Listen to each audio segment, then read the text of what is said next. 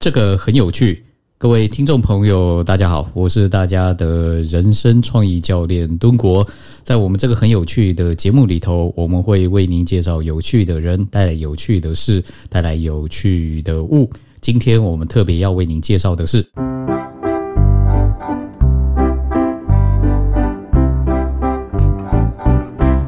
感谢我们赞助商衣食父母的广告赞助。哎，我们再次强调，我们这个节目啊，每个地方都有很多广告栏位。你看我们这边有没有？都是广告栏位。这边空间广告栏位，然后我们节目的前前后后啊，我们也可以用口语来这个宣传你的的 这个。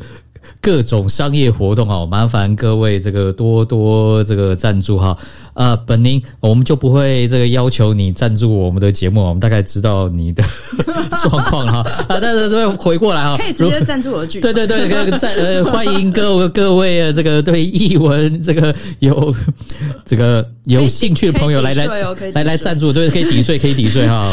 OK，好，回来正经了，是现在学校毕业了。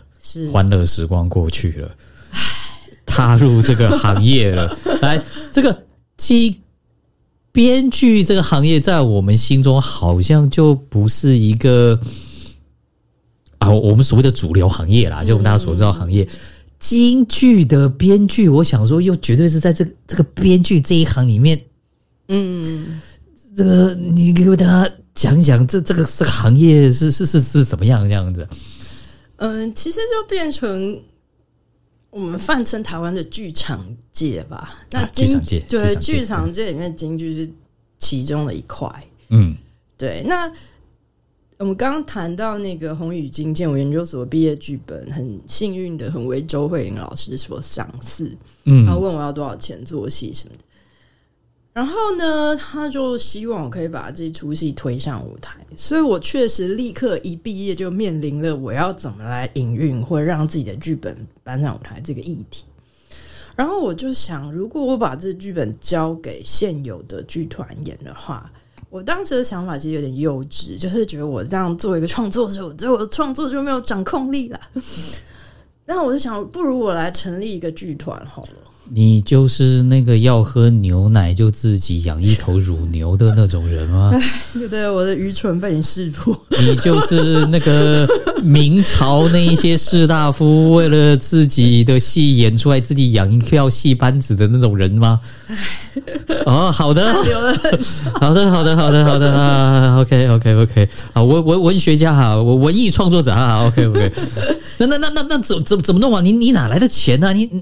对对啊，然后我就想说，对，那我得要成立一个剧团，这样子别人才能来给我钱，我也才能拉赞助啦。对对，我也才能给他们让什么可以抵税发票嘛。哦，对，所以我真的就跑去台北市政府，然后登记成立了本市剧团这样子。哦，本市剧团，哪哪哪哪几个字？跟我们大家讲一下。呃，我想说，我要带领一群很有本事的人，说一本又一本的好故事。哦，哎，有 feel 有 feel 有 feel 有 feel，带领一群有本事的人演出一本又一本好故事。然后你们你的名字叫本宁嘛？哎，漂亮漂亮漂亮漂亮，好 好名字好名字，有记忆点有记忆点。谢谢谢谢。对，然后我真的就是成立了，然后开始做群众募资，就是众筹。那个时候还全台湾还没有人知道什么是群众募资的时代。哇，真的是走在时代的先锋啊！嗯，对，然后就开始去申请国议会的补助、文化局的补助，然后去找台积电文教基金会，希望他们可以支持我们去找广义基金会跟他们提案的。你那个时候也才二十五六岁吧？呃，稍微在刚好是差不多刚好满三十的时候，哦，满三十的时候，对对对对，OK。所以等于也是一种创业啦，对。哦，好好好好好。继续继续继续继续继续，开始流汗，开始流汗。呃，就是一个出生之毒的不畏虎，不知道洞有多深的概念，这样子。嗯，好。所以那个时候的创团做，其实我做的是三颗头，三颗 three hats 的三颗头，三颗头。对，是是是是，大大大概是什么？可以跟我们大家讲一下。哦，没问题，没问题。对，因为本来是想做红宇金剑嘛，但是后来你你刚刚说什么王宇？我本来是想做《红衣与金剑》，就是我那个毕业的剧本啊。可是后来就发现做那个戏的成本太高。嗯，对，因为我们刚刚已经算过一轮了嘛。然后那个戏比较传统戏的形式，如果请不到名角大腕儿来挑梁的话，啊，其实会很没有记忆点，或者会没有说服力。嗯，因为他那个戏写的对于演员的要求是非常非常的高。哦。然后我就跟呃给了我第一桶金还有剧场档期的周慧玲老师说，我不如推荐你我另外一个作品，叫呃就是我改编了甘宝的《搜神记》，也是魏晋时候的笔笔记小说《搜神记》里面的一个干将剑与莫邪剑的故事，成为三颗头。哎，干将莫邪。这个有玩网络游戏《轩辕剑》以及 《仙剑奇侠传》各种所有游戏的同学，应该会有一点记忆点哦。然后，哎，真的，干将莫邪这两个是中国古代名剑，大家知道那个三颗头，这这这这个这这这就就就要跟你分享一下有趣故事内容了啊！是是是是是是，其实 干将跟莫邪其实是人名，干将是。呃，男生，然后莫也是女生，他们是一对夫妇，就是铸剑 couple 这样子，嗯，铸剑铸剑 CP 啦，对对，铸剑 CP 这样，嗯，然后他们铸的剑呢，就是非常优质，所以当时的国王就说啊，请你为我铸剑，然后他们就是找到了一块矿石。然后还什么三天三夜没有办法融化它，嗯，然后还想到师傅的训诲说，必须有女人的头发跟指甲丢入熔炉，这个矿石才能融化，才能铸剑，嗯，所以莫爷当时已经怀怀有身孕了，但他就把头发剃掉，指甲剃掉，丢入熔炉，然后才铸成了两把举世无双的干将莫邪剑。然后呢，呃，就会因为这样子那个。其实干将就意识到，因为他们的剑实在太厉害，如果把剑献给国王，可能国王会不希望世间再有人可以铸造出这么厉害的剑，所以他把剑献去，可能自己会招来杀身之祸。嗯，他就决定呢，把其中一把剑藏在一棵大松树底下，只带一把剑去献给国王。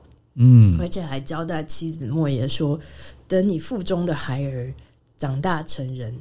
请他要拿着这把剑来为我复仇，这好像是 RPG 的那种副本剧情，有没有？OK OK OK OK，没错没错没错，真的是啊。就所以就果不其然，就他真的是被咔嚓哦失去了性命。嗯，然后他的小孩就是长大了，然后有一个很特别的特征，就是他的两根眉毛就是。距离的非常远，所以它的眉间这一段呢，长达一尺，所以它的名字叫眉间尺。然后他从小从生出来那一刻就肩负了为父复仇的使命，嗯，但是他就不会成功啊，因为国王就知道这么个人要来杀他，所以他其实反而他的复仇生涯其实是一个流亡的生涯。然后有一天，他就行走到一个旷野，就遇到一个黑衣人。然后黑人就说：“嗯，我知道你是要干什么的。你只要给我两样东西，我能够保证帮你完成使命。”嗯，然后梅坚使就很好奇，问他：“你要哪两样？”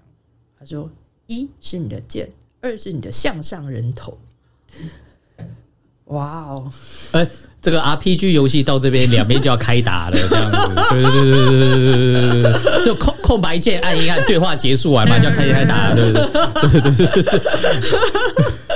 可是我不知道是梅坚史，就是从小那个挫折感太深，就是这个任务真的有点难，所以他的反应不是打这黑衣人，而是真的拿起这把剑，就把自己头给割下来啊。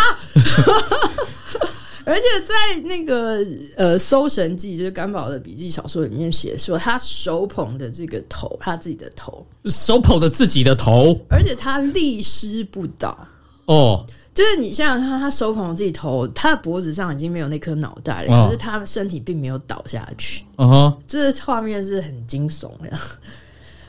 然后这个黑人就看着这个立尸不倒、拿着自己头的眉间尺，然后跟他说：“你放心，I promise，我一定会为你复仇。”让他安心了之后，眉间尺才啪倒下去。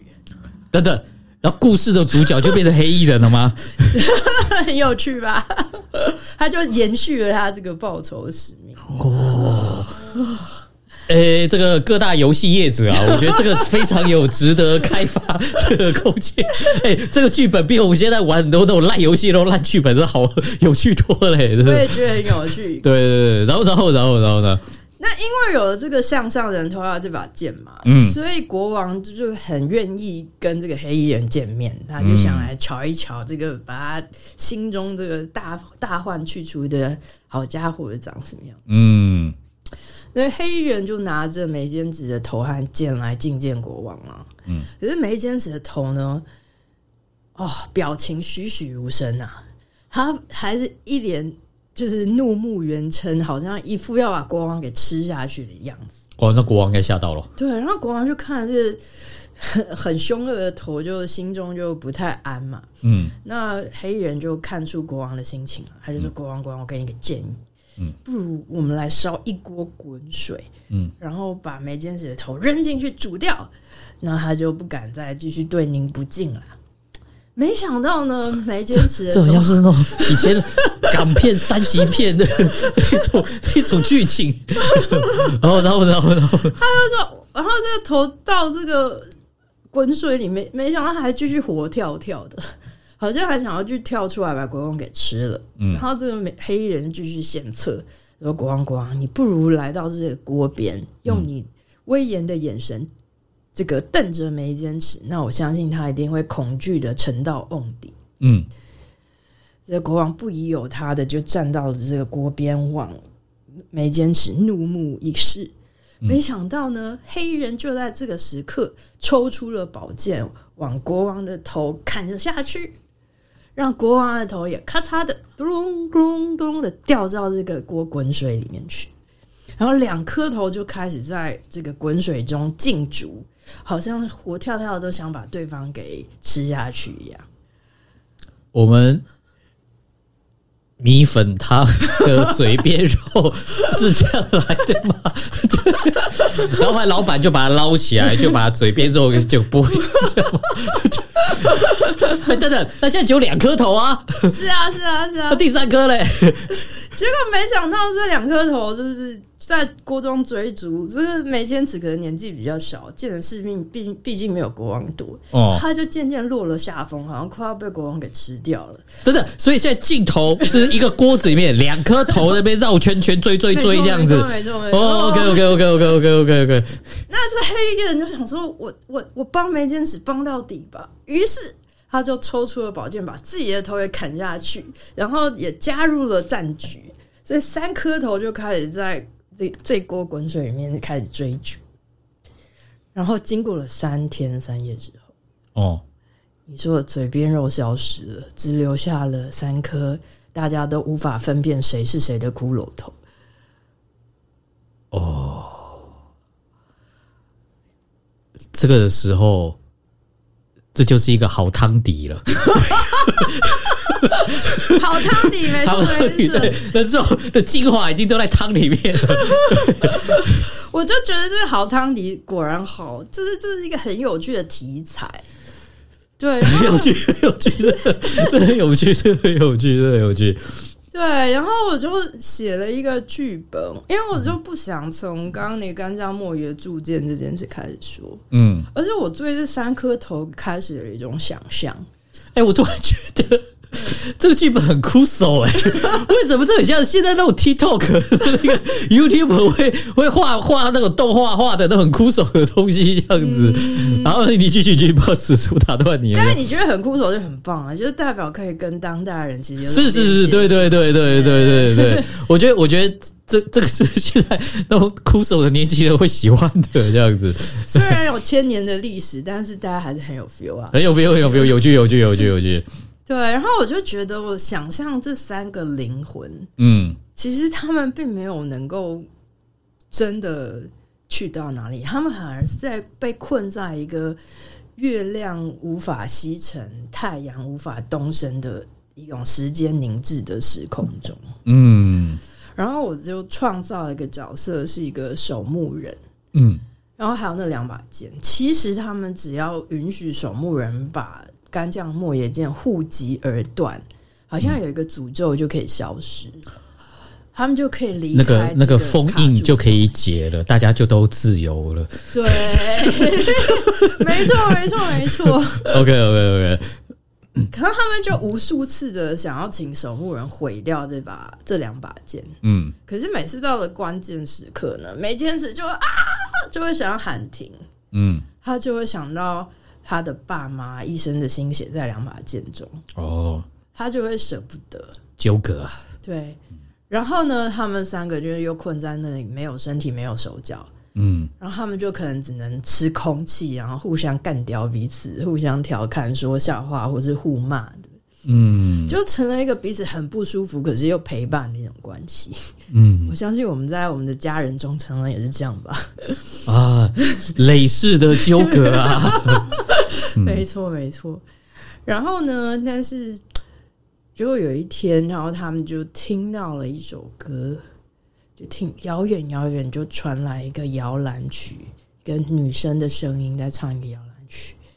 然后这个梅坚子就认得，哎，这好像是我妈妈小时候唱的摇篮曲啊。嗯，原来这个莫爷在梅坚子也离开之后，他就开始上穷碧落下黄泉的寻找着永远没有回家的孩子。嗯。所以有一天，他上穷碧落下黄泉的，不知道怎么就误闯入了他们所在这个时空之中。嗯，啊，梅坚子好兴奋，好兴奋哦！他好想要见到妈妈，告诉他：“你看，我已经用尽了毕生的力量了，我都已经只剩了一个骷髅了。可是我没有辜负你给我的使命啊！”嗯，但没想到，当莫言真的来到他的面前的时候，嗯，他看到的并不是他的孩子没坚持。嗯，他看到的是那两把剑。嗯，他冲上来，他想拥抱的是剑，而不是他的孩子。哦，然后就在这个时候，每件事他终于下定了决心，他愿意毁坏这两把剑。嗯，所以他告诉守墓人说：“请你回去这个剑吧。”嗯，守墓人跟莫爷就可以发挥唱天做打里面的打。但真的，最后守墓人毁坏了这两把剑，断成了四节。然后莫也冲去捡起了这四节断剑，嗯，好像抱着四节断剑如怀抱的小婴孩一样，然后去去唱了那个摇篮曲，仿佛非常非常的满足。那两把剑才是他真正的孩子，在他心中。对，然后这三颗头消失了，我想他们自由了，可是莫爷就。渐渐好像化身成一个雕像，然后被尘封在那个时空中。嗯，对，所以我为原本的故事其实创造了一个延伸的后续的故事。嗯，感觉有续集啊，可以 to be continue。对，所以我当时就跟周慧云老师推荐，因为我觉得这个戏的实验性可能更强，然后更适合一个实验剧场的空间。然后我们甚至邀约了。当代台湾非常好的丝竹空爵士乐团的彭玉文老师跟叶俊林两个乐手，用他们用钢琴还有打击的方式，他们做很多京剧的音乐，可是确实用钢琴这样的乐器。哇，好屌！用钢琴，嗯，跟跟什么？很很多的打击乐器，跟打击乐器，然后来做这出戏的音乐。哇哦，嗯，对，好，然后邀请了京剧演员来演。重点来了，嗯。演了几场，票房如何？其实我们票房不错哎，因为我们那次就我说我一开始就是成立剧团就开始跟人要钱，对对对对对对对对。然后那时候很幸运的，才初创团就得到了林百里先生的广义基金会的支持哦。对，所以我们不仅仅是在台北的文山剧场演了四场。还到桃园的广义厅也演了两场，也在中央大学周慧老师的黑盒子剧场演了两场，然后还邀请了呃公共电视的公视表演厅来转播这个戏。哦哦哦，哎呦哎呦。连公式都有来转播这样子，是是，所以大家有兴趣看，现在网络上是可以看得到的。哦，所以去网络去 Google 三颗头，嗯，是是是。哎，那对于对于一个初试提升的译文工作者来讲，哎，这算挺成功的。呃，我我觉得可以这么说，不客气，我觉得蛮不容易的。哎，有有有至少打平吗？这样子，还是有小赚？还是呃，赚是完全没有哦。然后我觉得是在大家非常严重 underpay 的逻辑下打拼，所以严格说不能算打拼，因为大家很 underpay 的，就有很很多人只拿那种对。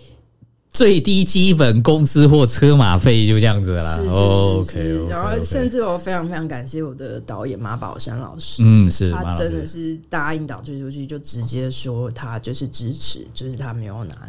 我靠！我靠！我靠！所以我真的要非常非常感谢这位带我的前辈，嗯，马宝山老师。是，哎，那接下来有趣了，如果初试提升就获得 不错的反响跟成功。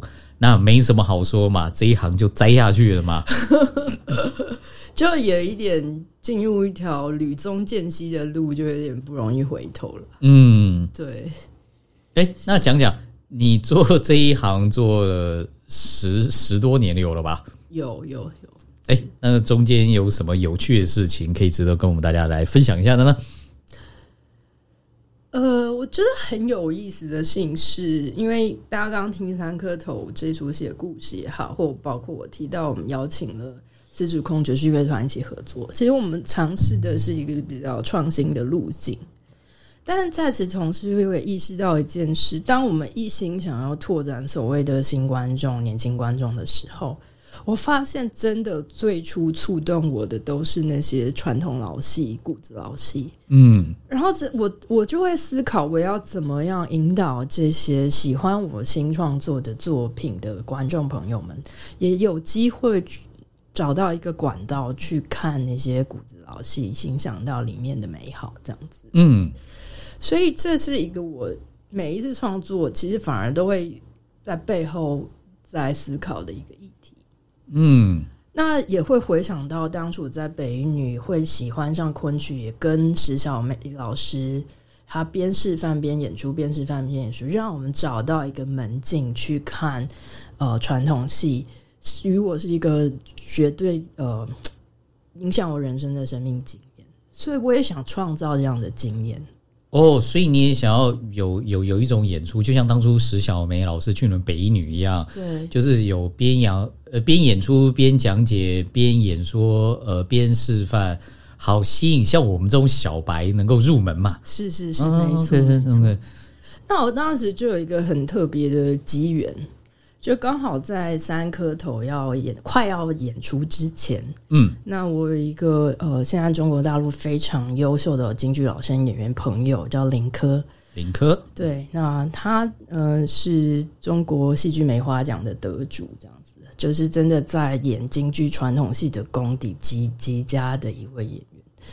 所以这个奖就像是京剧界的金马奖，我可以这样这么讲，可以可以这么说哦，那那厉害了啊！对他可能跟金世杰老师得过同一届上海白玉兰奖，所以你大家都知道是可以被放一起提，是个大腕儿呢。对对对，然后刚好就在我三颗头快要演出的时候，他来台湾演传统戏，在国家剧院演出，然后他就。打电话给我说：“哎，本宁好久不见啊，不要聚一聚。”我就直接回绝他。我说我在排戏，我没有时间理你。哦，对对啦，你那个时候真的要在，不然我觉得人家都从大陆来，你怎么怎么不敬人情哦？你说真的在忙啦，是真的在忙啦。对。然后他就说：“你到底在忙什么？”我就说：“哦，我在搞这个三颗头啊，什么什么什么。”然后他说：“啊，听起来好有趣哦。”哦，然后我就突然哎灵机一动，因为其实我们在演出前很忙的这件事情，其实是宣传啊。然后我刚好会有一个演讲要去宣传三颗头，嗯，我说不如这样吧，你来听我演讲好了，这样你也可以知道我在做什么。嗯，他真的就去听我讲三颗头，就像刚刚我也在那个演讲中讲了这个创作的故事。没想到他一听就觉得哇，好酷哦！嗯，他就开始想说：“哎，我可不可以演这个戏啊？我如果如果是我要演的话，我会怎么演？”哦，然后他就甚至就还提出一种很奇怪的要求，他说：“哎，我想去你家吃饭。”我觉得我都已经忙到这样，你还来我家吃饭？但也非常巧合，刚好是我妈妈要过生日哦，所以还真的有一个晚上是安排在家里要跟妈妈好好吃顿饭。嗯，我就想，那不如邀请这个远道而来的贵客来一起帮我妈妈庆祝生日好了。请名角来家里帮妈妈庆祝生日。这个福妈妈，你不要想这种事情不会在你身上发生。我现在没有认识这种名角啊，继续继续。我未来有机会。所以大家酒足饭饱之后，然后林克就很好奇，他说他想读读我这个剧本。嗯，然后我就把剧本就是放在他手上。嗯，那我刚刚提到这个故事里面有一段摇篮曲嘛？啊，然后刚好那个时候他大女儿刚出生，还不满。呃，大概一个多月，就是一个小 baby，他第一次当爸爸，嗯，所以满怀着这个对孩子的爱慕之心，然后他就拿着我的剧本读着那个呃摇篮曲的歌词，嗯，然后他就这样闭目凝眉了两分钟，嗯，然后他就即兴的把那个曲子即即兴的编，即兴的唱，把它唱出来，嗯，然后那个当下我就。不只是我啦，包括我的父母，还有在座另外一个朋友，就全部人就陷入一个很深的、很宁静的静止的状态。就是他的声音真的非常非常打动我们，就是包藏着父爱这样子。一个那因为那个跟我在剧本里面对莫爷唱那个摇篮曲的设定其实是不太一样。嗯，可是我听到一个完全不一样的诠释。然后他唱的老生的流派是余派，余淑媛的余派。嗯，那这个派别的表演艺术是非常的深沉，然后会让人他们很他们他们想要创造的观赏经验，并不是让观众大哭或者大笑，而是想要让观众的心里可以很安静，是这个流派的演员想要去追求的一件事情。可以让观众心里面进入到一种阿法波的状态，对对对，OK OK，所以我们真的全部人就进入了阿法波的状态，嗯，而且给我一个很深刻的经验，而且我很惊讶、很震惊于哇，同样的剧本可以被不同的理解、不同的表达，嗯，然后所以那次的经验就开启了我跟林克未来的合作。哦，然后我刚刚提到，我很盼望能够让呃我的观众也可以有途径去欣赏古子老戏，嗯，那传统戏，那林克刚好身上就具备了很好的老的功夫。他算是年轻的演员，但是又具备该有的老功夫。是，嗯，那那真的是你想要推动你的理念的一个很好合作伙伴啊。没错，没错，没错。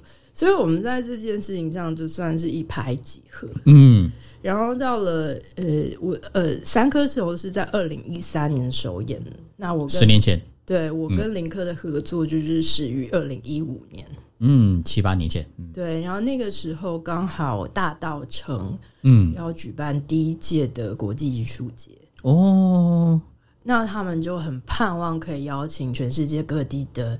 艺术家到大道城住一段时间，嗯，理深入理解台湾，然后在这里创作，然后也在大道城演出，嗯，所以当时我跟林科就也受到他们的邀约，然后他就真的在大道城住了一段时间，然后我们就选取了，呃。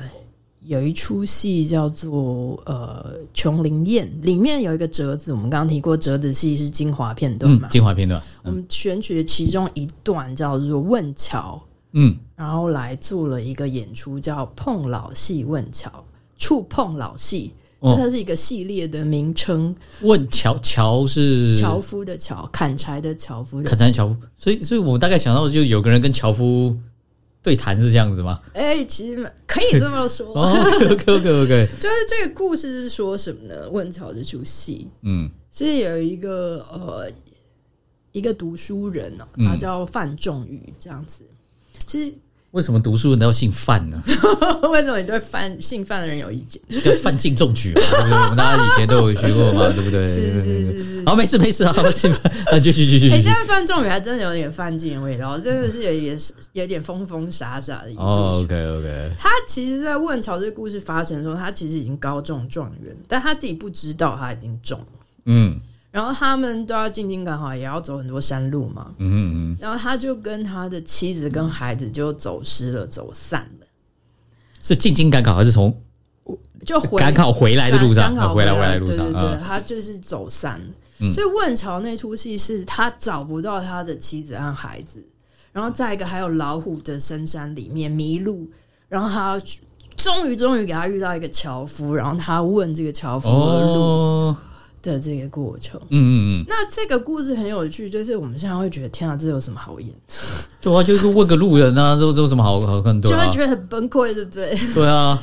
可是呢，在京剧的舞台上啊，演员们就可以用很多舞蹈化的身身段，嗯，然后呢，把一个人在惊慌失措、绝望中的那种情感，用舞蹈的方式表达的淋漓尽致。哦。我我来讲讲，因为像你刚刚讲折子戏，通常是个精华片段。对，那它之所以会被你们挑出来精华片段，理论上这里面不管是什么啊，像你刚才讲唱念做，应该是没有打啦，至少唱念做在这边是很深刻，它应应该是有很好的结合吧？没错没错。哦，所以所以你们特别要拿这个东西出来这样子。对，而且它。使得演员一生的唱念做打的，包括舞的这个功，呃，功演员的功力是要极深的功力的人才能够演得了这出戏哦。所以这个短短的这一出戏，反正就可以凸显出一个演员的所有的功力的意思，就对了，这样子哦。OK，OK，OK，是。那除此之外，选择问朝还有一个原因，也是我跟林科是二零零五年认识的。然后，在我们认识的第一天，我就带他去诚品书店，想要买一些台湾方面京剧的书。嗯，然后我们就读到说，启蒙我写戏曲编剧的王安琪老师，他曾经为台湾的陆光，就是陆那个陆军的呃国剧团的嗯呃当家老生周正仁老师，他就是以演问桥这出戏最为有名。哦，所以王安琪老师为他出过一本书，就是他的访问记，他的封面就是他演问桥的剧照。哦，所以这个问桥对你们两个人也还 历史渊源，就没错没错。嗯，所以我们就选择了以这个为主题来做碰老师问桥的作品。那我们就邀请了台湾的名丑刘希荣老师这个演员跟林科合作。嗯，那在戏的前半呢，其实我们设计了有点类似像是。相声一般的一问一答的一个形式，嗯，来把很多问潮，尤其是表演上的看点给讲出来，然后包括京剧的审美的美学，在他们的互动中，也等于也是有点像相声，很诙谐的边示范边演，让观众有一个导聆。然后林科呢，在现场就开始换衣服、化妆。然后从呃来解释为什么老生演这出戏要怎么样勒头，怎么样穿衣服，他要怎么穿，然后包括怎么运用这些服装成为他肢体的一个延伸。例如说，我们在戏曲舞台上，大家常常问为什么演员的袖子都那么长，嗯，然后前面还有白白的一块。对对对对对。那这个水袖有什么功能呢？嗯。那它其实会放大整个演员的视觉效果嘛？嗯，而且使得演员好像是一个雕塑品，或者是一个移移动的，可以在舞台上移动的建筑物一般。我记得我有看那一段 YouTube，哎，那个那个大家不用担心啊，那个那段 YouTube 我会放在我们的连接里头啊。他有呃，那个林科他有说，这个服装是演员的身体的延伸。是是是，嗯。对，确实是。所以，光是一个演员，他要怎么运用他的水袖，这个水袖功，可能就是不止十年寒暑才能运用的好的。对，所以我说这出戏不是所有演员都驾驭得了的。嗯，哎，我后来看到这出戏也有在大陆在里面是，所以在台湾也有演，在大陆那边也有演这样子。对，所以在对岸那边，我我觉得你我你之前有传有一些资料给我看，就是央视都还有去访问你们。没错，没错。哇，那是屌了，连央视都有去访问，是不是？对啊。感感谢他们看中，在北京演出的时候，央视有来特别来采访。我靠，那那应该真的算你的高光时刻了。我确实是很享受这出戏，嗯，因为。我们在大稻城首演，然后后来感谢台积电基金会赞助我们去了新竹的交大、台南的成大演。那在校园里面就会非常非常多青年学子觉得哇，京剧可以这么好看。可惜啊，我当年没有进。嗯嗯，那嗯，本您最近有什么这个创作演出之类的吗？呃。